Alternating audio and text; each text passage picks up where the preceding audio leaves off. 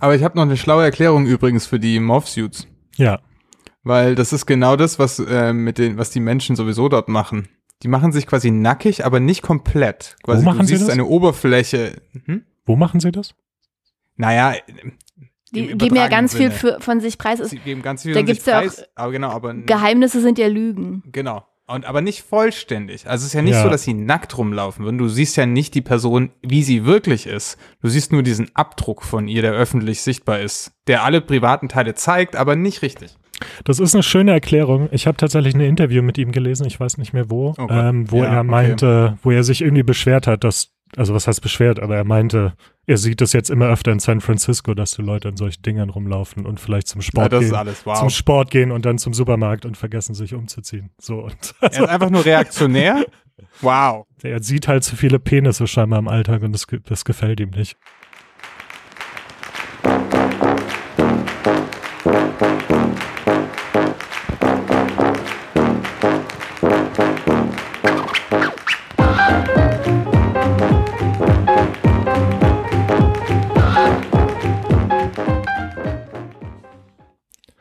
Hallo und herzlich willkommen zu Einbeutel Bücher, dem Buchclub Podcast.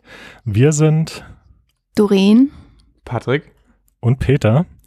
Und die vierte im Bunde, die Anna, kann heute leider nicht dabei sein, weil sie äh, schon stark am Plätzchenbacken ist und da noch sehr viel zu tun hat. Und vielleicht ist er beim nächsten Mal wieder dabei. Wir lesen jeden Monat ein Buch und diskutieren dann gemeinsam darüber in diesem Podcast. Und dieses Mal haben wir den neuen Roman von Dave Eggers, Every, gelesen oder im englischen Original The Every. Und ja, Doreen hat das Buch ausgesucht und gibt uns deswegen traditionellerweise die Zusammenfassung, die kurze. Äh, hast du dir da heute was, was Besonderes überlegt oder gibt es einfach nur vier, vier Sätze von dir, Doreen? Wie viele Gibt Sätze ne- sind's? gibt eine ganz kurze, abgeschmackte Zusammenfassung, weil ich glaube, dass das Buch eigentlich auch relativ kurz zusammengefasst werden kann, weil eigentlich passiert gar nicht viel. Nee, also es ist ein langes Buch, es sind fast 600 Seiten, aber letztendlich kann man es darauf zusammenfassen, das geht halt um diesen Mega-Tech-Konzern, der so ein bisschen an eine noch größere Version von Facebook erinnert und um die Hauptdarstellerin, die quasi einen Job in diesem, äh, in diesem Unternehmen halt quasi ergattert, aber eigentlich auch nur, weil sie den Konzern von innen zerstören möchte.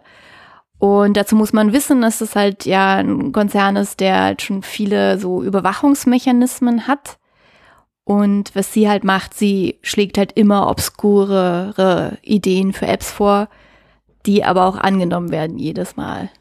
Und die Hoffnung ist ja eigentlich, ne, dass, dass sie irgendwann mal mit einer Idee ankommt, die der Konzern übernimmt und dass es dann halt von der Bevölkerung oder auch innerhalb von den Mitarbeitern irgendwie so eine Revolte gibt, aber es passiert nie. Bis zum Schluss nicht. Ja, und mehr passiert eigentlich auch nicht. Ja, stimmt schon, ja. Ne, wird eine App nach der anderen beschrieben und erfunden? Ja. Jo, sehr schön. Ähm, dann steigen wir dann doch direkt mal in die Diskussion ein. Ganz am Anfang äh, möchte ich euch eine, eine kurze Frage stellen und zwar, wir versuchen ja mal zu vermeiden, vorher über dieses Buch zu reden. Und diesmal, also bis jetzt ganz kurz vor der Aufnahme, hatte ich tatsächlich keine, keine wirkliche Idee, wie ihr das Buch fandet. Äh, deswegen würde ich gerne als Mini, als Mini-Meinungsbild jetzt mal kurz welches Geräusch habt ihr beim Lesen dieses Buches am häufigsten gemacht? Patrick. Hm. Und Genau das Geräusch auch. Hm. Dieses Geräusch? Hm? Ja, Ja. okay, sehr Hm. schön. Äh, ich kann ja mal kurz sagen, für mich war es so ein entnervtes Seufzen. So ein Ugh. Für dich, Doreen? Ja, bei mir war es auch eher so, mm, Ja. Okay, das nicht dein Ernst. Ja, Das ist auch ein schönes, schönes Doreen-Geräusch, finde ich tatsächlich. das hört man von ihr ab und zu. Wenn es um die Bücher geht, die wir lesen, sprechen wir gerne immer als erstes über die Charaktere. Und da würde ich euch jetzt dementsprechend gleich die, die erste richtige Frage stellen. Was, wie, wie fandet ihr die Charaktere in diesem Buch? Haben die euch überzeugt? Hattet ihr irgendwie einen Lieblingscharakter? Äh, fandet ihr irgendeinen davon sympathisch oder nicht sympathisch? Also, ich fand die richtig schlecht. Also wirklich schlecht. Ähm, die waren alle mega platt. Ne? Also die hatten einfach nur eine reine Funktion. Also die Hauptdarstellerin, deren Namen ich gar nicht genau aussprechen kann. Wie würdet ihr das sagen? Delaney? Delaney, ja. Ja, Ja, Delaney, okay. ja. Die, ja, sie hatte dieses Ziel, ne, einen Konzern zu zerstören. Aber, also da wurde natürlich auch eine Begründung angegeben. Aber das war es auch schon. Also man erfährt das ganze Buch über eigentlich nie wirklich, was sie so denkt und was sie empfindet, was sie fühlt. Also das ist mir zum ersten Mal so richtig aufgefallen, als auf dem Campus, da tragen die alle ja so ganz enge Body Morph Suits so aus, aus Lycra. Ähm, und sie, das ist auch so ein bisschen nervig. Das kommt immer mal wieder im Buch vor, aber jedenfalls, äh, ihr fällt es dann halt auf und du siehst halt scheinbar, weil die so eng sind halt bei den Männern, siehst du halt die ganzen, die, die Penisse, die sich da quasi so, äh, ja, so durchdrücken durch die Anzüge. Und sie weiß gar nicht, wo sie hingucken soll und irgendwie macht sie das halt innerhalb von zehn Minuten so fertig, dass sie halt irgendwie auf die Toilette rennt. Und ich dachte so, dann kommt vielleicht auch so ein bisschen, was es jetzt eigentlich ist.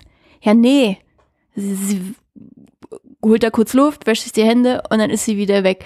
Und du erfährst jetzt eigentlich nie so richtig, Ja. was sie daran stört. Und das ist für mich stellvertretend für alle anderen Charaktere und halt auch für Delaney, dass du nie weißt, was sie eigentlich so richtig empfindet, was ihr durch den Kopf geht. Also sie ist für mich super platt und leer. Ist interessant, weil manchmal, also einer dieser Wesenszüge, der, den, den sie, glaube ich, so ja vertreten soll, ist dieses, zum Beispiel jemand, der halt eben durch so ein einsames Tal wandert und da auch irgendwie was rauszieht, dass er da alleine in dieser Landschaft ist. Aber selbst das ist ja sogar eine Eigenschaft, die nicht so oft beschrieben wird. Oder halt nicht ausgebaut wird. Es wird halt nur beschrieben, dass sie das gerne macht. Wie kommst du jetzt auf einsames Tal wandern? Ach Das so, weil ihr Ding. Tatsächlich. Sie war vorher bei einem Ranger, glaube ich. Ach so, ja. Und dann, Ja. und sie beschreibt es auch immer mal wieder, dass es, dass dieser Moment, wo man verpflichtend ein Handy mit in die Nationalparks nehmen musste, dass das irgendwie ein Problem, also für sie so ein Einschnitt war, weil plötzlich konnte man nicht einmal mehr in der letzten Wildnis einfach alleine sein. ja, aber da kommt auch nicht so richtig raus, ne? Was, was ist es für ein Gefühl, was sie dabei hat? Genau, ne? genau. Es wird nur beschrieben, dass sie das so findet, Ja. aber es wird nicht weiter erklärt oder auch nicht weiter ausgebaut, dass sie sich auch in anderen Handlungen, also mal abgesehen davon, dass sie versucht, den Konzern zu zerschlagen. Mhm, Meine These wäre halt auch, dass die Charaktere nicht wichtig sind. Ja. Es, es wird halt behauptet, ne? Also, was Patrick meinte, würde ich, glaube ich, auch zustimmen. Also, es wird irgendwie behauptet, dass sie diese Eigenschaft hat, aber man glaubt es nicht so wirklich, weil der, der Roman, die Geschichte, das, das nicht so wirklich unterstützt. Äh, ich würde auch sagen, vielleicht so ein bisschen zur Verteidigung des Buches, obwohl ich das nicht, auch, nicht zu sehr verteidigen werde, aber äh, ich glaube, dass es in großen Teilen ja als Satire gedacht war und ich würde zustimmen, dass die Figuren alle absolute Karikaturen sind. Äh, vor allem die anderen Mitarbeiter bei, bei Every. Ähm, also absolut, also keinerlei Tiefe, sondern tatsächlich einfach nur Karikaturen, die irgendwas repräsentieren sollen. Was glaube ich okay sein kann, wenn es eine Satire ist, weil da geht's dann halt nicht darum, sozusagen ein Charakterporträt zu zeichnen, sondern halt ähm, ja aktuelle Zustände zu, zu karikieren sozusagen. Aber für mich hat das auch nicht so wirklich funktioniert. Äh, und vielleicht, da kommen wir bestimmt noch dazu, wie gut es als Satire funktioniert. Aber ich glaube, dafür hätte es irgendwas gebraucht. Also vielleicht hätte dann die Hauptfigur wenigstens so sein müssen, dass man sich mit der identifizieren kann. Und selbst die war halt sehr schwach, würde ich Doreen absolut zustimmen. Ähm, was ich auch noch irgendwie rausstellen würde, ist, du meintest, es wird so ein Grund gegeben, warum sie diesen Konzern verbieten will, äh, zerstören will von innen. Und den fand ich auch absolut unüberzeugend. Also könnt ihr euch noch dran erinnern, was das überhaupt war? Ich glaube, es war irgendwie sowas, ihre, ihre Jugend war irgendwie doof wegen der ganzen Technik. Und das war der Grund, warum sie. Nee, nee, äh, zwei Gründe. Zum einen, ihre Jugend äh, wurde ja jetzt so ein bisschen, also war aber auch ein bisschen Klischee, so ein bisschen auch platt, ne? Weil zuerst war sie jetzt so voll die Leseratte und hat halt die ganze Zeit nur gelesen. Dann haben wir die Eltern halt dieses Tablet gegeben und dann war sie halt nur noch am Tablet und hat da gezockt. Und dann ähm, kommt noch erschwerend hinzu, dass äh, die Eltern, die hatten so einen Bioladen und der wurde irgendwann halt von, von Avery halt auch aufgekauft, so dass die Eltern dann halt in so einer riesen Biomarktkette jetzt arbeiten und viel weniger Geld haben und halt irgendwie auch da nicht mehr so viel Freiheit haben. Und das fand sie, glaube ich, auch noch zusätzlich, äh, ja, sehr ärgerlich. Mhm. Aber ich, ich würde da sagen, dass, dass ich finde die Figuren nicht überzeichnet. Ähm, nee, also ein paar, klar, Kiki zum Beispiel, das ist die, die ihr da hilft bei dieser Jobrotation. Also sie durchläuft ja verschiedene Bereiche ähm, auf dem Campus. Und die Kiki bringt sie halt hin und her und die ist halt irgendwie nur am Telefonieren und am Selbstoptimieren. Also sie ist super gestresst. Aber ich finde die anderen so, ja, weiß ich nicht. Also sie hätten für mich noch überspitzter sein können, um halt als Karikaturen durchzugehen. Also ich würde einfach sagen, die Figuren sind nicht wichtig. Das wäre meine These. Das ist, Im Nachhinein geht es nur um die Apps. Aber dafür sind sie ja dann doch zu ausgemalt eigentlich, oder? Die sind ausgemalt in dem Sinne, was, also die sind dafür da zu beschreiben, also diese Bereichsleiter sind halt dazu zu da zu beschreiben, worum es geht. Ja, okay, die App zu repräsentieren, die genau. Logik dahinter zu, ja. auf, auszudröseln. Und okay. ein paar Leute sind dafür da, um zu zeigen, was die Apps mit den Menschen machen. Aber ansonsten sind alle Charaktere absolut unnötig. Hm.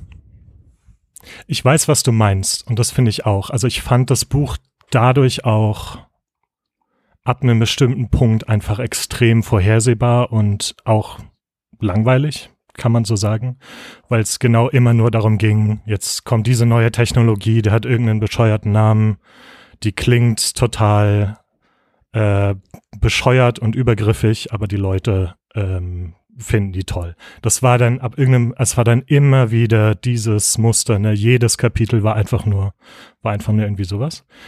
Aber ich würde trotzdem, also äh, vielleicht redest du oder hast du jetzt über die, hauptsächlich über die benannten Figuren geredet, aber es gab auch so ganz viele, fand ich, also als ein Beispiel zum Beispiel, es gibt ja diese Fahrt, wo sie die Leute irgendwie in so einen Bus lädt und nach, ähm, an so einen Strand fährt, wo sie Seeelefanten beobachten. Und da, da gibt es ein, ein großes Trara sozusagen, weil dann ähm, die Tierschützer unter den Angestellten halt Riesenaufsehens machen, weil sie da durch die, eine Schafherde fahren, ne? Und so dieses, diese, so, und wie könnt ihr, wie könnt ihr, das ist hier der Holocaust der Tiere und wenn ich gewusst hätte, dass wir uns sowas hier antun und so weiter.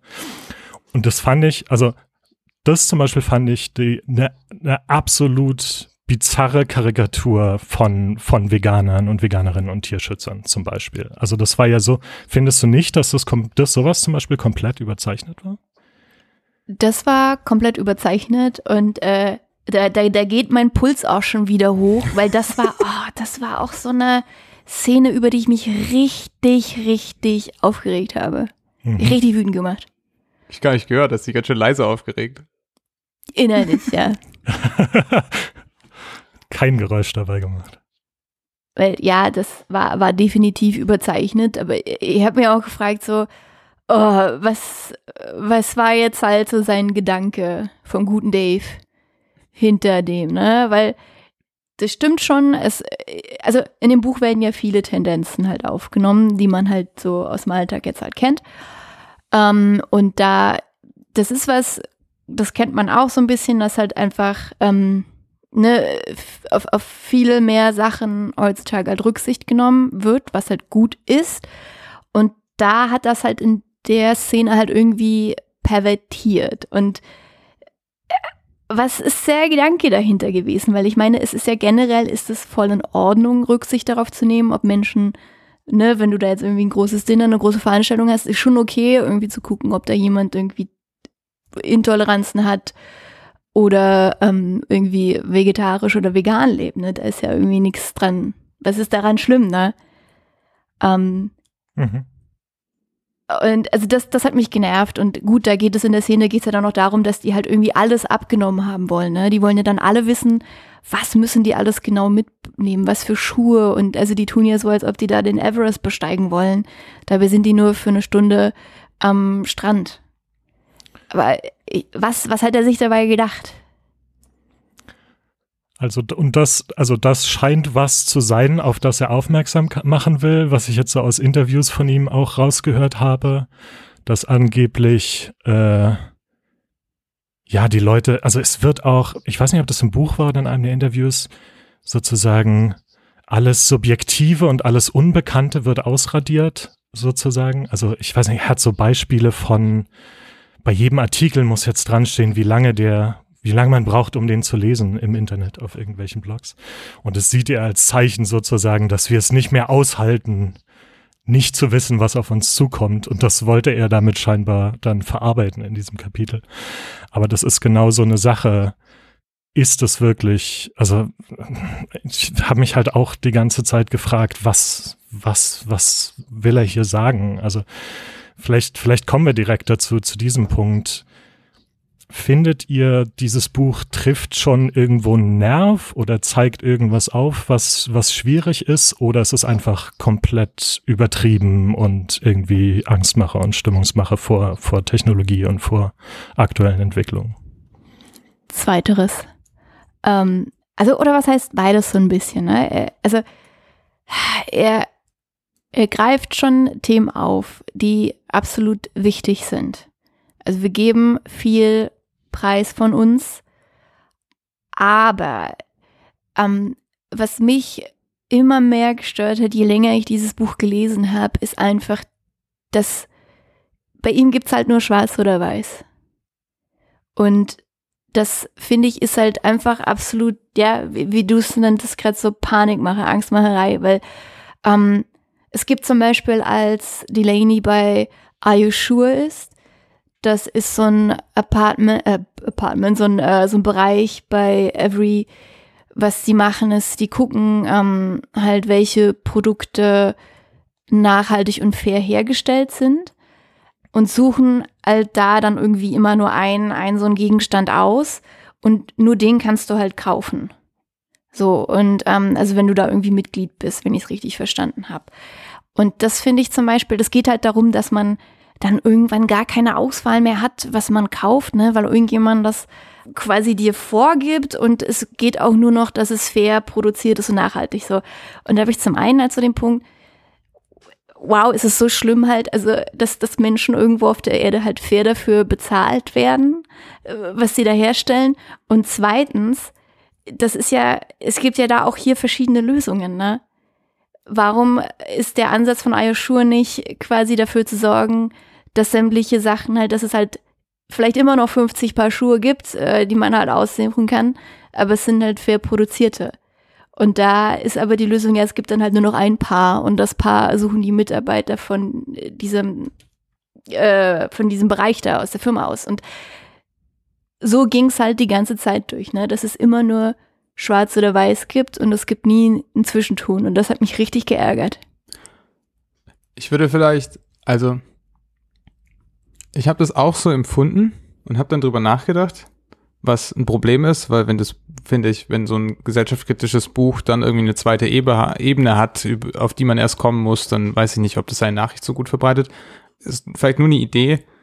Ähm, vielleicht ist es auch quasi diese, diese, der, der Zweck ist ja bei den meisten Sachen gut. Also es gibt irgendwie diese Depression bei Jugendlichen, Abschaffung von häuslicher Gewalt, irgendwie faire Sachen und so weiter und so fort. Aber das Mittel ist halt immer das Problem, weil sie benutzen halt immer krassere Eingriffe in das Leben von Leuten, sowohl halt beobachtend als auch, glaube ich, teilweise steuernd dann halt zu gewissem Grad. Und vielleicht ist es auch das, was, vielleicht ist, ist es ein Mittel eigentlich, was er hier einsetzen will. Was dann nach hinten losgeht, glaube ich, am Ende, wenn man es so liest. Aber ähm, irgendwie um zu zeigen, naja, selbst wenn die Leute das total gut meinen, ist es halt trotzdem scheiß gefährlich, wenn ihr das macht, weil ihr baut eine Gesellschaft, die eben vielleicht diese Ziele objektiv erreicht, aber damit halt ganz viele andere Sachen zerstört.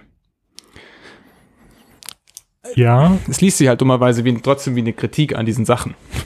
Sowas ähnliches kann gut sein, dass er, dass er sowas machen wollte. Für mich hat's halt, für mich hat's einfach an ganz vielen Stellen nicht funktioniert, weil ich fand es einfach, also sozusagen, wie diese Firma dargestellt wurde, wie diese Mitarbeiter dargestellt wurden, die diese Projekte vorantreiben und, und so weiter, fand ich einfach so übertrieben und so offensichtlich dumm. Also das war so ein bisschen, das hat mich so gestört. Also ich finde, äh, diese ganzen Charaktere lesen sich einfach offensichtlich dumm. Und das war so mein Eindruck, ne? Also ähm, das ist einfach so übertrieben und überzogen, dass irgendwie mit gesundem Menschenverstand ich sagen müsste, das ist, das ist eine scheiß Idee. Oder beziehungsweise es wird so präsentiert, als wäre so, es, es sowas. Also ich finde zum Beispiel auch an einigen Stellen ist es einfach, wie Doreen auch schon angedeutet hat, nicht so einfach, nicht so simpel. Also ein, ein sehr gutes Beispiel fand ich das, was Patrick gerade erwähnt hat mit dem der häuslichen Gewalt. Da ging es darum, dass irgendwie ja jeder, fast jeder Haushalt hat schon so einen Smart Speaker zu Hause von dieser Every Company und warum können wir nicht das verwenden? Die hören eh schon alle mit. Warum können wir das nicht verwenden, um sozusagen eine AI zu haben, die sozusagen auf Anzeichen von, von häuslicher Gewalt in der, in der Sprache äh, das untersucht und da wird die Polizei dahin gesteckt, hingeschickt und so. Und das ist jetzt erstmal das ist jetzt auch keine Idee, wo ich sofort aufspringen würde und sagen würde, ja, wir müssen alle jetzt Smart Speaker im Haus haben, die, die, äh, die uns abhören, damit wir sowas verhindern können. Das ist offensichtlich gruselig äh, und, und erstmal was, wo man, wo man Abstand von nehmen möchte. Aber wenn man ein bisschen, also wenn man irgendwie drüber nachdenkt, ich fand es dann nicht mehr so, also ich finde es nicht so einfach zu begründen, warum das so ist. Weil wenn ich, wenn ich, eigentlich könnte ich es runterbrechen auf die Frage, ist, ist meine Privatsphäre oder generell Privatsphäre ein höheres Gut als die körperliche und seelische Unversehrtheit von, von Menschen? Und da kann ich halt zu verschiedenen Antworten kommen.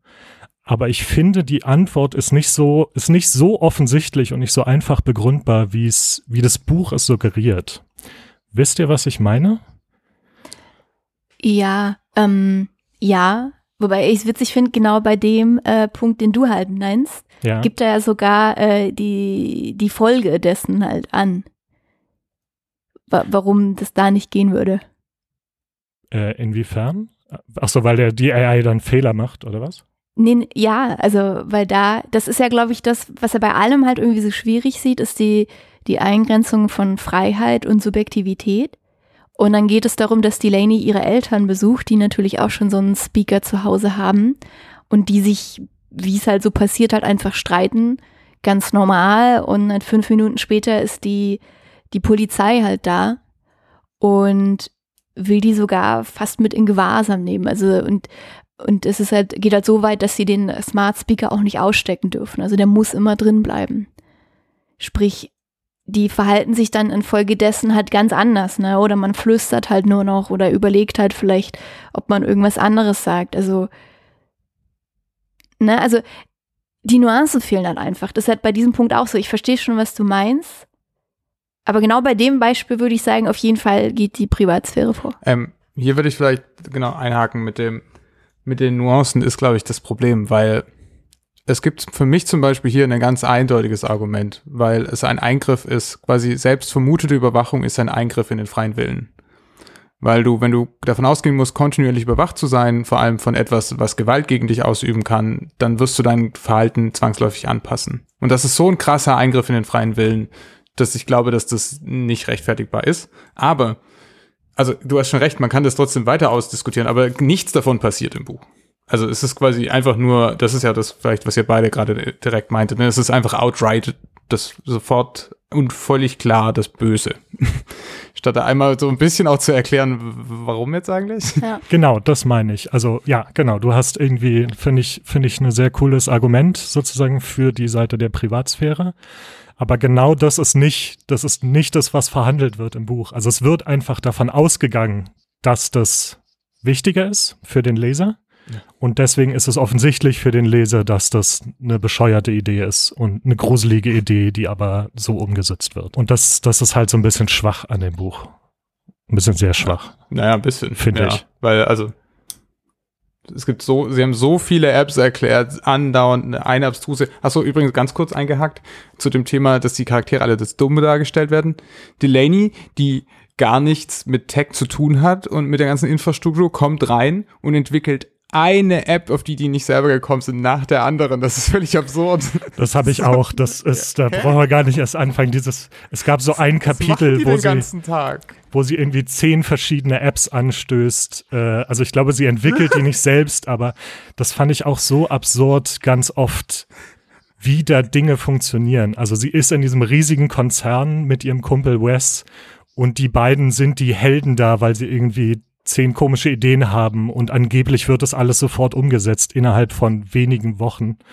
Es gibt diese eine Stelle, das muss ich kurz loswerden, weil mich das auch richtig aufgeregt hat, weil es einfach so dumm ist. Also ähm, äh, es gibt es gibt diese Wes macht irgendwann so eine Survey zum so eine Umfrage zum Thema Kreativität, weil er so eine tolle Idee hatte und verarscht die halt und gibt an, dass er jeden Tag zehn Stunden schläft und einen Tag später ist, ist sozusagen die Meldung, äh, jetzt wurde rausgefunden, äh, zehn Stunden Schlaf sind ideal. Und ich fand es einfach so absurd, dass das sozusagen, weil diese eine Person das geantwortet hat, tanzen jetzt alle danach und sozusagen, also was ist das für eine Vorstellung von davon, wie, wie irgendwas funktioniert, wie Wissenschaft ja, funktioniert genau. oder wie, wie diese Firmen funktionieren. Also es war halt, es war halt so überspitzt dargestellt, wahrscheinlich, um irgendeinen Punkt zu machen, dass es halt, weißt du, irgendwie alle sich versuchen selbst zu optimieren und so, aber es war halt so einfach ich, das, also das zum Beispiel fand ich echt wirklich einfach dumm im Buch. Und das hat mich, das hat mich aufgeregt. Also es gab sehr viele solcher, solcher Dinge. Wollt ihr dazu noch was sagen? Ansonsten können wir mal zu einer, zu einer, vielleicht geben wir dem einen etwas posit positiveren Spin. Ähm, äh, wir haben ja schon angedeutet, es wurden sehr viele irgendwie Ideen und App-Ideen vorgestellt in diesem Buch. Äh, Gab es davon eine, die euch tatsächlich gefallen hat? Und ich würde die Frage vielleicht auch sogar noch ein bisschen ausweiten. Habt ihr euch irgendwo wiedererkannt in, in irgendwelchen der Figuren oder was sozusagen an, an Entwicklungen beschrieben wird? Also ich fand eine App fand ich gar nicht so verkehrt tatsächlich. Ähm, das war, ich glaube, Stop and Look heißt die. Mhm. Und das geht darum bei dieser App, dass ähm, der Tourismus, die Tourismusbranche ähm, also immer mehr Leute reisen halt und machen dadurch halt ähm, Orte für, für die eigentlich ursprünglich Menschen, die da halt leben, so ein bisschen kaputt, ne? Weil da halt immer alles teurer wird und die werden dann halt irgendwie aus den Städten verdrängt. Und die Idee dieser App war, dass man quasi zu Hause ist und sich dann vor Ort wirklich so Leute, die da vor Ort halt ähm, Leben halt buchen kann und die machen dann halt mit dir so eine Online-Führung. Sprich, du musst eigentlich nicht mehr das Sofa verlassen, musst da nicht hinfliegen und kriegst dann aber halt vielleicht eine relativ authentische Tour und die Leute vor Ort, die ähm, ja, können sich damit dann halt trotzdem Geld verdienen, weil die halt, also so Tourguides oder so, die ne, werden damit bezahlt. Und was ich da zum Beispiel halt geil fand, ist, dass Delaney dann halt zu so denken, ah ja, hm, also ja, da spricht ja schon was früher, also so Leute für, für Leute, die Flugangst haben oder für Leute, die Platzangst haben, für die ist es ja voll die gute App, weil ne, die, die müssen halt nicht mehr hinfliegen und so und die können dann halt aber trotzdem halt daran teilnehmen. Und dass es aber halt vielleicht auch wirklich gut ist für einige Orte, ne? Oder vielleicht auch irgendwie für den CO2-Ausstoß, ne? Das geht ja halt nicht durch den Kopf. Das hat mich richtig genervt. Aber an sich fände ich die Idee nicht verkehrt. Ich glaube, das ist halt aber auch was, was eigentlich tatsächlich schon gemacht wird, jetzt während der Pandemie, dass Menschen halt so Zoom-Touren und sowas anbieten. Also die Idee fand ich wirklich nett. Ich glaube zwar nicht, dass das realistisch ist, also dass Leute lieber solche Touren mitmachen, als dahin zu fahren, aber die Grundidee, so, why not, ne? Also ironischerweise habe ich schon drüber nachgedacht, solche Sachen zu machen. Allerdings weiß ich nicht, ob das die Reise ersetzen würde tatsächlich. Ich habe so das Gefühl, das wäre tatsächlich etwas, was ich zusätzlich, obwohl es könnte für manche Städte dazu führen oder manche Orte, dass ich sage, okay, habe ich schon gesehen, war eigentlich, also keine Ahnung, keine Ahnung, nimmst du Petra oder sowas, diese alte Stadt in diesem, in diesem Tal ähm, in der Wüste, Jordanien, glaube ich, ne? Wenn du das, wenn du das mit einer sehr guten Führung gesehen hast, vielleicht, könnte ich mir vorstellen, dass man das sogar skippt. Ich glaube es nicht, weil ich glaube, es geht halt darum, du, du wirst halt nie, es ist immer noch mal was anderes, Absolut, wenn du, ja, wenn du dort bist, du hast den Geruch, du hast die Temperatur und vielleicht ein bisschen Wind und so, ne? Es könnte, ja, ich glaube, für manche Sachen würde ich da auf jeden Fall äh, mitgehen. Keine Ahnung. In der arabischen Welt auf einem Markt zu sein, ist halt schon nochmal was ganz anderes, als das irgendwie auf dem Video zu verfolgen. Aber gerade solche historischen Städten oder sowas mit tatsächlicher Virtual Reality und also 3D, wenn du 3D-Aufnahmen hast und eine gute Führung und vielleicht auch Möglichkeiten, dich selbst zu bewegen, Ja, also die Grundidee finde ich gut. Und ich fand es dann auch wirklich, das hat mich auch so ein bisschen geärgert, weil alle Apps ja so als eher negativ halt dargestellt werden und das halt auch. Ne, das ist ja dann auch bloß wieder in der Reihe von Apps, die halt irgendwie was, was schlechter machen eigentlich. Und ich so, ja, was macht das halt schlechter, diese App? eigentlich nur eine neue Möglichkeit. Ja. Ich meine, so wird es halt nicht dargestellt. Ne? Es, es wird nicht dargestellt als neue Möglichkeit, sondern das ersetzt jetzt Reisen. Und ich glaube, ich glaube auch, ähm, vielleicht sind wir auch einfach nicht die, die Zielgruppe für dieses Buch. Das kann ich mir sehr gut vorstellen. Ich weiß nicht, ob er eine Zielgruppe im, im Sinn hatte.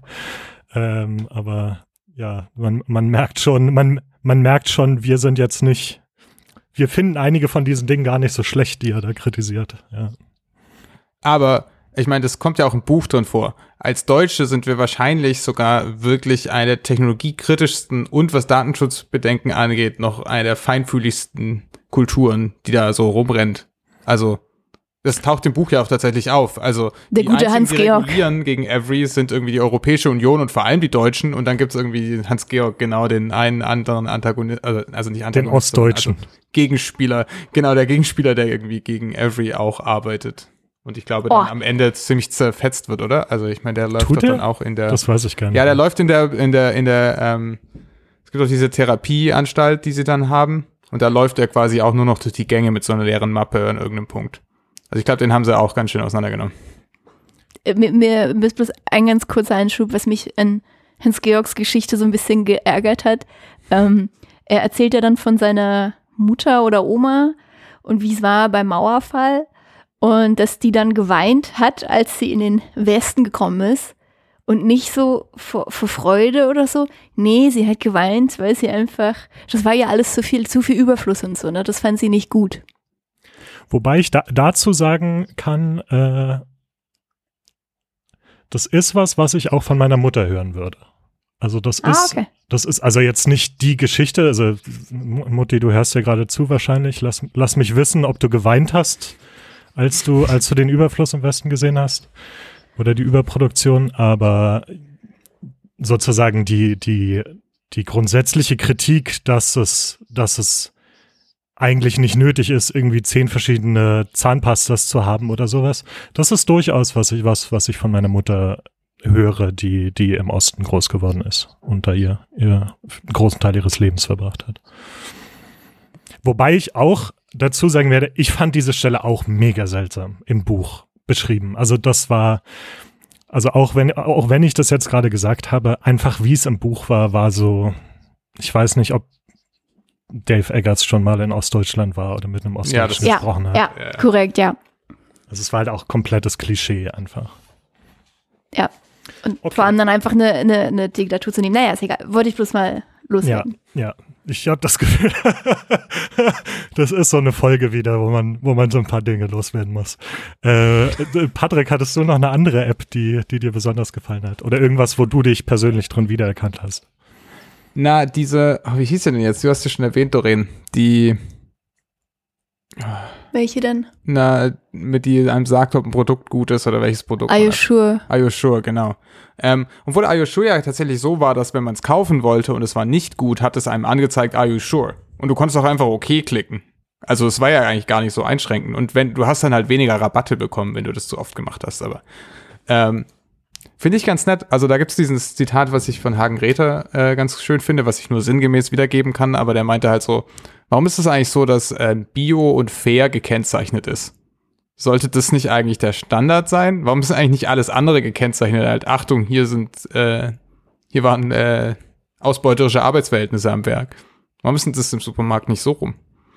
Ähm, das fand ich da, ist ja ein ähnlicher Gedanke dort. Und ja, deshalb, ich finde die App, ich fände es eigentlich gar nicht schlecht. Ganz ehrlich. Ich hätte das, das als gerne als Browser-Extension, wenn ich irgendwo shoppen gehe. Finde ich auch nicht verkehrt. Ja, ich meine Avocado-Store. Äh, Avocado-Store. Advocado-Store. Die Advocado-Steuer? nee, der Avocado-Store. Ähm, Avocado-Store erfüllt ja auch sowas in die Richtung eigentlich. Not sponsored. Ja. Aber wir nehmen Sponsorships an. Wir nehmen. Das wird uns hier noch Voreingenommenheit äh, unterstellt. Aber wir sind auf jeden Fall voreingenommen. Anders geht's gar nicht. Ähm, Gut, da, da, Ja, darf, darf ich noch eine App? ja, ja, gerne.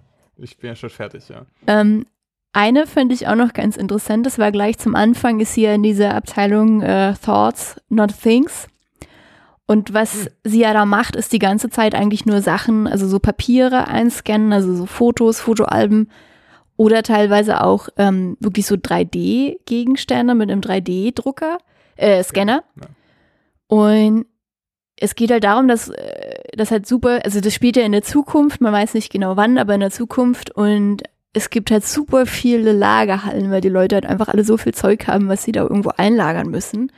Und die Idee war dann halt eben, das zu digitalisieren, so dass die Menschen ähm, immer trotzdem noch Zugriff drauf haben. Wenn sie jetzt zum Beispiel halt so einen richtigen Gegenstand haben würden, wollen würden, wieder haben wollen würden, dann könnten sich den halt ähm, ausdrucken und Fotos dann eben digital angucken. Und was da aber halt so ein bisschen eigenartig ist, dass die äh, Gegenstände dann halt, nachdem die dann gescannt werden, werden die einfach verbrannt. Den Grundgedanken dahinter finde ich auch nicht verkehrt, weil es ist halt einfach so, es ist ja wirklich so, dass es immer mehr Lagerflächen halt gibt, ne, weil die Leute einfach so viel Zeug haben. Fand ich, fand ich an sich auch interessant, ne, dass es da einfach so einen Service gibt und die übernehmen das dann für dich. Aber auch da spielt halt wieder diese Angst von Dave Eggers mit rein, weil dann irgendwann, äh, ich weiß gar nicht, äh, weiter hinten im Buch, ähm, wird ja, wird ja alles verloren, ne? Gibt es irgendeinen Hackerangriff und alle Sachen sind halt weg, ne? Die, die gescannten Hochzeitskleider, die Familienalben, alles verloren. Daran erinnere ich mich überhaupt nicht. Dass das Und, passiert und ist. die Russen waren's. Wirklich. Es ist wirklich die Russen waren's. Das ist so, was? Das hast du jetzt auch noch rausgeholt? Echt? Wenn wir nicht wissen, warum, dann waren's die Russen. komplett, Dave. das habe ich komplett vergessen. War auch nur Ähm, eine aber Seite, das war bei, der, bei, der, bei dem Service musste ich auch an, an dich denken, Doreen, tatsächlich. Das dachte ich mir schon fast. Äh, ich kann ja mal sagen, ich weiß nicht, ob ich jetzt so eine App hatte. Ich meine, das, was ihr gesagt habt, ist durchaus, ja, kann man machen. Ich fand schon, dass ich, also an manchen Stellen fand ich, habe ich mich so ein bisschen wiedererkannt. Also, was so diese ganze Selbstoptimierung angeht. Ich bin jetzt nie, nie jemand, also es gab ja zum Beispiel diese Own Self App, wo man Mhm. irgendwie sich dann irgendwelche Ziele setzen konnte, keine Ahnung, Wasser trinken und äh, Bewegung und sowas. Und ich bin jetzt nicht unbedingt jemand, der das tatsächlich alles benutzt, aber das ist irgendwie so ein Thema, was bei mir immer wieder aufploppt. Also auch so Sachen, was Produktivität angeht und Schlaf angeht und sowas.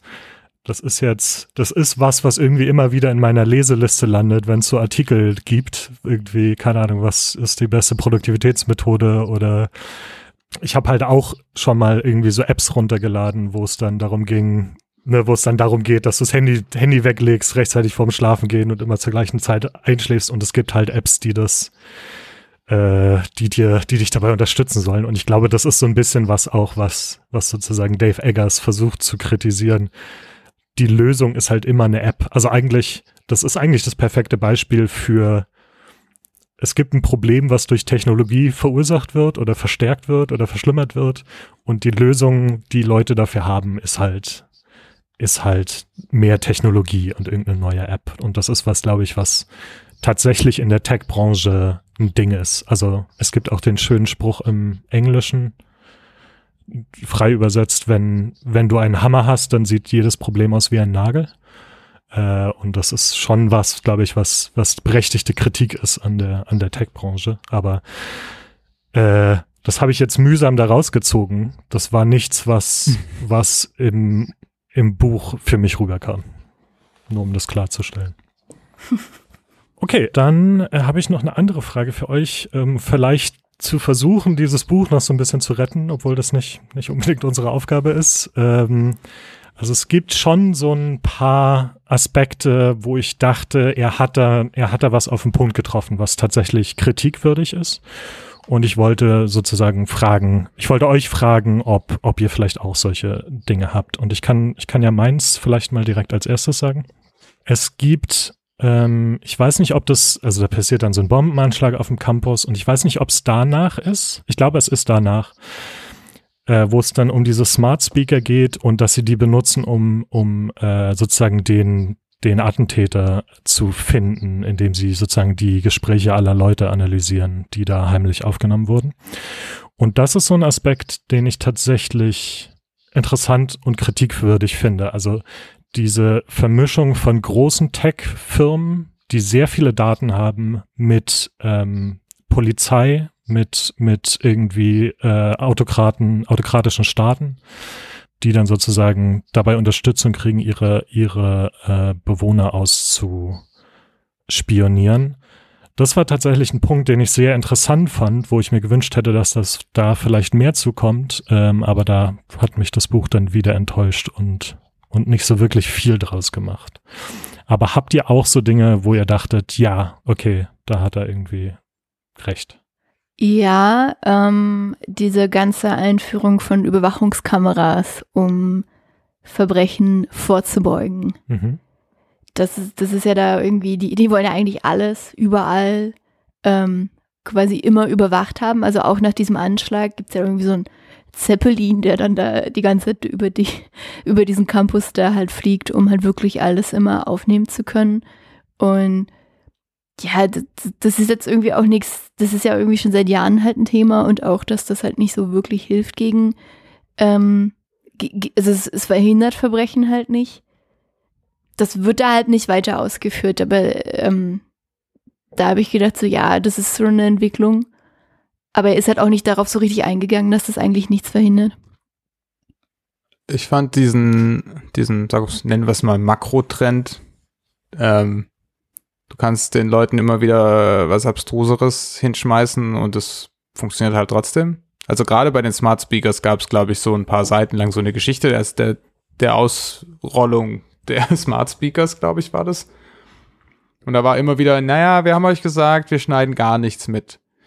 Und dann kam raus, wir haben dann doch mitgeschnitten, so ein paar Snippets, um unsere Leute zu, ähm, aber wir haben versprochen, dass wir die nicht dauerhaft speichern er kommt raus, wir haben sie doch dauerhaft gespeichert. Und dann ging das halt immer so hin und her. Und ich glaube, das ist definitiv schon etwas, was wir beobachtet haben. Mhm. Also ich habe gerade nachgeguckt, äh, 20 Prozent der Haushalte in Deutschland haben einen Smart Speaker. Das ist ähm, gar nicht so wenig, finde ich. Hätte ich nicht gedacht. Ähm, da, ich weiß nicht, ich habe vergessen leider, wie es bei 1984 heißt, ähm, dieses Gerät. Mm. Aber es hat halt, hat halt schon was davon. Ja, hat schon Potenzial. Ja. Also dieses äh, zwei Wege, ähm, zwei Wege Gerät in deinen Haushalt rein, dass nicht nur du in die Welt gucken kannst, sondern auch, dass die Welt in deinen Haushalt gucken kann. Ja. Wurde allerdings auch nicht ausgebaut, aber das fand ich so als Makrotrend eigentlich schon. Ja, kann ich mir schon vorstellen, dass das ein Thema ist. In Deutschland glaube ich, dass der Widerstand noch relativ groß ist, aber ich habe so das Gefühl, dass andere Länder da, dass das da viel schneller geht.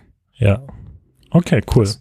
Ja, leider, leider hatte ich viel zu wenige dieser Momente in diesem Buch. Äh, ihr, ihr ja. scheinbar auch. Dann komme ich jetzt zur letzten Frage vor der Auswertung. Das Buch hat, hat scheinbar mehrere Titel. Das war mir ehrlich gesagt gar nicht so klar. Vielleicht, weil ich nur das E-Book gelesen habe. Äh, Doreen, kannst, kannst du die nochmal vorlesen? Natürlich gerne, Peter. Also, wir haben natürlich Every, ne? das ist der Titel, der auf dem Cover steht. Dann hat er noch drei Alternativtitel, die da wären Endlich ein Gefühl von Ordnung. Der zweite ist Die letzten Tage des freien Willens. Und der dritte ist Grenzenlose Auswahl zerstört die Welt. Mhm, mhm. Und meine Frage wäre jetzt, welch, welchen davon findet ihr am treffendsten fürs Buch? Und vielleicht auch, welcher hätte euch am ehesten überzeugt, das Buch zu lesen? Der zweite. Der dritte ist plump. Ja. Was war der erste? Scheiße. Der erste ist äh, endlich ein Gefühl von Ordnung. Ja, das, sorry, aber das hat, ich weiß, das ist eine der Hauptthesen von diesem Buch, das kam, das, das sehe ich nicht. Das sehe ich einfach nicht, wie das repariert wird durch, äh, durch doch, doch. Das erklären die ja. Ja, ich weiß, durch diese Metriken und so weiter, aber Ja. das ist nicht, also ich, als jemand, der viel mit Metriken zu tun hat, nee. Das ist immer noch messy. Also Die es Welt ist ja- immer noch durcheinander. Das Na, ist, nee, nee, das, das, das, das nehmen die ja alles, das wird ja schon erklärt, ne? Also, dass sie alles vorwegnehmen. Es gibt halt eigentlich, alles soll vorhersehbar werden. Also, wie wir es vorhin schon hatten, mit allein, dass du schon weißt, wie lange so ein Buch einfach dauern wird. Oder wie du dich halt auf so einen Strandausflug halt vorbereiten sollst. Es gibt halt, der, der geht, der hat halt diese, diese beiden Pole, Chaos und Ordnung. Und eigentlich was, die machen ja schon echt viel damit Ordnung. Ordnung in dein Leben, in dem da alles durchgetaktet ist. naja, es gibt zu einem gewissen Grad ist es ja völlig natürlich, ne, weil wir irgendwie als Organismus versuchen, irgendwie im Überleben zu bleiben und deshalb wollen wir irgendwie stabile Umgebung und Voraussehbarkeit und so weiter, ist schon klar, aber ich finde, das, das ist ja nichts, was sie wirklich schaffen. Das ist etwas, das, das, das die tun so, als hätten, als würde das, also er, er, er beschreibt es so, als würde das, was, was er den Leuten da bietet, genau das bieten. Zum Beispiel dieser Score, wie, wie attraktiv man ist. Ähm, damit man es jetzt endlich mal weiß. Äh, so irgendwie eine Punktzahl zwischen 0 und 1000 oder Mhm, sowas. Ja. Ähm, aber das ist doch, so, nein, das ist doch völlig klar, dass das, also das wird auch, glaube ich, in der Lebenswelt, niemand wird das so erleben. Ja, ich hatte auch, so- also ja, da habe ich auch das Gefühl, dass ähm, die anderen beiden Titel schon Themen aufgreifen, die auch im Buch mehr, also verstärkt angesprochen werden oder halt vorkommen. Das mit dem Ordnung, das kommt schon ab und an mal vor, aber ich habe auch nicht das Gefühl, dass es so, also so stark da ausgearbeitet wird. Und Ah. auch, dass es generell, also Jetzt verstehe ich, was du meinst. Ich glaube schon, dass es Thema ist, genau, aber ich glaube, es ist. Nur am Rande. Es ist, ja, genau, und es ist aber halt auch unrealistisch. Muss auch sein, der Mo drei sind besser als zwei Alternativtitel. Vielleicht war es so, oh, verdammt, jetzt brauche ich nur einen dritten. Machen wir was mit Ordnung. Quantität statt Qualität. Also ich mochte Ja. auch den zweiten, glaube ich, am liebsten. Äh, was war das irgendwas mit Freiheit? Die, die letzten Tage des freien Willens. Die letzten Tage des freien Willens, das klingt halt auch schon so wie, keine Ahnung, wie so ein Thriller oder sowas. Also das ist Ja. einfach so ein, Ja. Das ist einfach so ein bombastischer Buchtitel. Ja. Okay, aber wir müssen langsam zum Ende kommen. Ich würde euch jetzt, wie immer, natürlich äh, abschließend nochmal ein, ein Schlu- Zeit für ein Schlussplädoyer geben und für eine abschließende Bewertung des Buches. Und Dave Eggers wird sich bestimmt sehr darüber freuen, wenn wir dafür eine, eine Zahlenskala nehmen von, von 0 bis 10. Ich fange mal an. Ja. Okay, von, von 0 bis 10, wobei 10 das Beste ist. Ähm, hm. Vier. Also mit f- vier Tendenz, aber eher nach unten. Also es hat schon Spaß gemacht zu lesen, weil was man ihm halt lassen muss, der hatte schon, also hat schon viele Ideen, ne? Da wurde halt eine Idee nach der anderen rausgehauen. Manche fand ich so auch ganz interessant. Also zum Beispiel diese, ähm, als Delaney da in dieser Abteilung ist mit dem Eye-Tracking, wo die dann halt überlegen, dass man halt Schüler zum Beispiel äh, in Zukunft ja dazu zwingen könnte, also Bücher wirklich zu lesen, weil wenn man die denen halt auf einem E-Reader gibt, kann man halt ganz genau nachverfolgen, dass sie auch wirklich jedes einzelne Wort mehr zumindest angeguckt haben. Äh, also ich finde die Idee nicht gut, das ist ja furchtbar, aber ich fand es interessant, was man damit halt alles machen könnte. Und das muss man ihm lassen, er hat da schon viele äh, absurde Ideen gehabt. Aber ich, ich fand, das, das war alles, es gibt halt einfach keine Nuancen, es gibt keine Zwischentöne und das ist ja ironischerweise auch das, ähm, was er in dem, in dem Buch halt quasi dem Konzern und quasi dieser ganzen Tech-Welt und so vorwirft, dass die ja auch die Zwischentöne ausmerzen wollen. Und die Nuancen und die Subjektivität. Das, aber ich, ich denke halt, dass das irgendwie so ein, so, für mich ist irgendwie so ein bisschen Schwarzmalerei. Und ich, ich finde, ich, ich, ich finde, er greift da auch viele Sachen an, die durchaus positives Potenzial haben oder Themen, die halt wirklich wichtig sind. Ja, und deswegen, ja, vielleicht sagen wir mal 3,75. Also, ja. Okay. Also, wir haben das schon gehabt. Ich habe mich über viele Sachen geärgert. Äh, ja, ich würde auch eine 4 vergeben, tatsächlich. Das ist tatsächlich die schlechteste Score, die ich, glaube ich, vergeben habe, weil ich ziemlich konsistent zwischen 0 und 10 immer vergebe. Ähm, aber hauptsächlich, weil ich enttäuscht bin. Ich glaube, mit weniger Erwartungen wäre man vielleicht etwas. Also es, ja, es dümpelte halt so vor sich hin und ja, da waren so Ansätze drin, aber es gibt halt so viele gute Vorlagen für solche, wie man sowas so konstruiert, so eine Geschichte, so ein Plot, dass das funktioniert. Also keine Ahnung, The Dispossessed oder sowas von Ursula Le Guin wäre hier wahrscheinlich eine gute, äh, gute Vorbild gewesen. Hätte, glaube ich, funktioniert. Vor allem, weil man die Drogs, Trogs irgendwie hat. Das sind diese Menschen, die sich von dem Netz abgekoppelt haben und irgendwie in, in quasi analogen Häusern leben. Die auch so gut wie nicht vorkamen. Das war eine gute Idee, Ja, die er Ja, genau. einfach nicht verfolgt hat.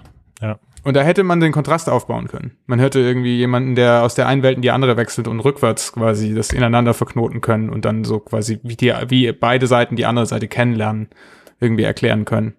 Ähm, keine Ahnung. Gibt, gibt so viele andere Möglichkeiten, das zu machen und irgendwie was so rauskam, war ja, es ist, es war interessanterweise nicht anstrengend zu lesen, aber es hat einen auch echt nicht gezogen und ich wollte es irgendwann auch echt nicht mehr wissen, wie es weitergeht. Es war mir einfach egal ja, schade einfach. Das ist so ein bisschen, was rauskommt. Also ich würde, ich mache auch heute keine, keine Zahlenskala. Ich habe tatsächlich eine, eine Rezension gefunden und zwar von Fabian Wolf auf Deutschlandfunk und die hatte ich mir jetzt nochmal rausgesucht, weil die sehr gut in ein paar Worten zusammenfasst, was ich, was ich irgendwie über dieses Buch denke. Und zwar schreibt er da, ähm, für eine Satire zu stumpf, für eine Dystopie zu lauwarm, für einen Diskursbeitrag zu wässrig. Und ähm, das wären, ich hätte sozusagen drei Skalen heute, die Satire-Skala, die Dystopie-Skala und die, und die Diskurs-Skala und das, das, das wären genau meine Wertungen tatsächlich. Ich habe das, also ja, ich, ich, ich, wir haben jetzt schon sehr viel gesagt. Ich habe das Gefühl, ich könnte noch sehr viel mehr sagen, warum ich das tatsächlich nicht für ein gutes Buch halte. Das hat damit zu tun, dass natürlich wir irgendwie politisch auf einem woanders sind, wahrscheinlich scheinbar als Dave Eggers, einige dieser Entwicklungen anders sehen. Es hat aber Mhm. auch damit zu tun, dass ich finde, dass es einfach als Geschichte nicht funktioniert und wie Patrick auch angedeutet hat, also langweilig zu lesen ist ab einem bestimmten Punkt. Ich finde, ab irgendeinem, ab Kapitel 10 oder so hat man kapiert, was er sagen will und was, ähm, wie das funktioniert und wie dieses Buch aufgebaut ist.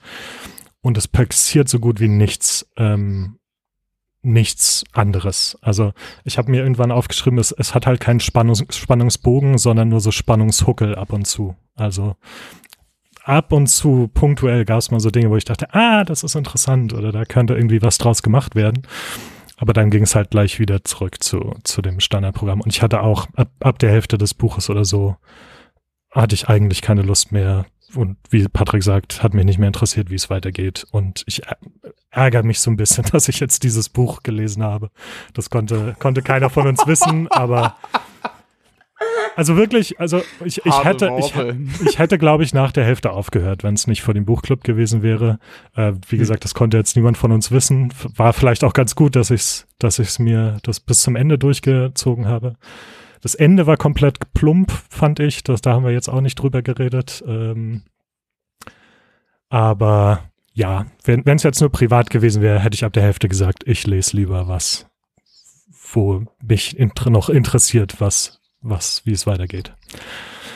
Ja, also sehr, sehr ver vernichtendes Urteil heute von mir. Vielleicht, vielleicht bin ich da auch ein bisschen unfair, aber das war so mein, mein Eindruck jetzt danach. Okay.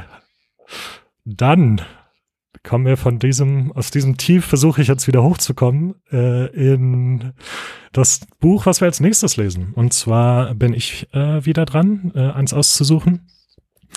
Und ich muss tatsächlich sagen, nach diesem auch tatsächlich einfach sehr pessimistischen und extrem apokalyptischen Buch hatte ich einfach Lust auf was, was Leichtes und was Humorvolles als, als Kontrast. Und da hat Doreen mir äh, mich aufmerksam gemacht auf den zweiten Roman aus einer neuen Krimiserie von Richard Osman mit dem Titel The Man Who Died Twice, also im Deutschen, in der deutschen Übersetzung Der Mann, der zweimal starb. Und ja, ich habe den ersten Teil nicht gelesen, wollte ich aber eigentlich. Und jetzt nehmen, nehmen wir diese Gelegenheit, um, um den zweiten Teil gemeinsam zu lesen. Und ich freue mich sehr darauf. Ich freue mich auch sehr darauf.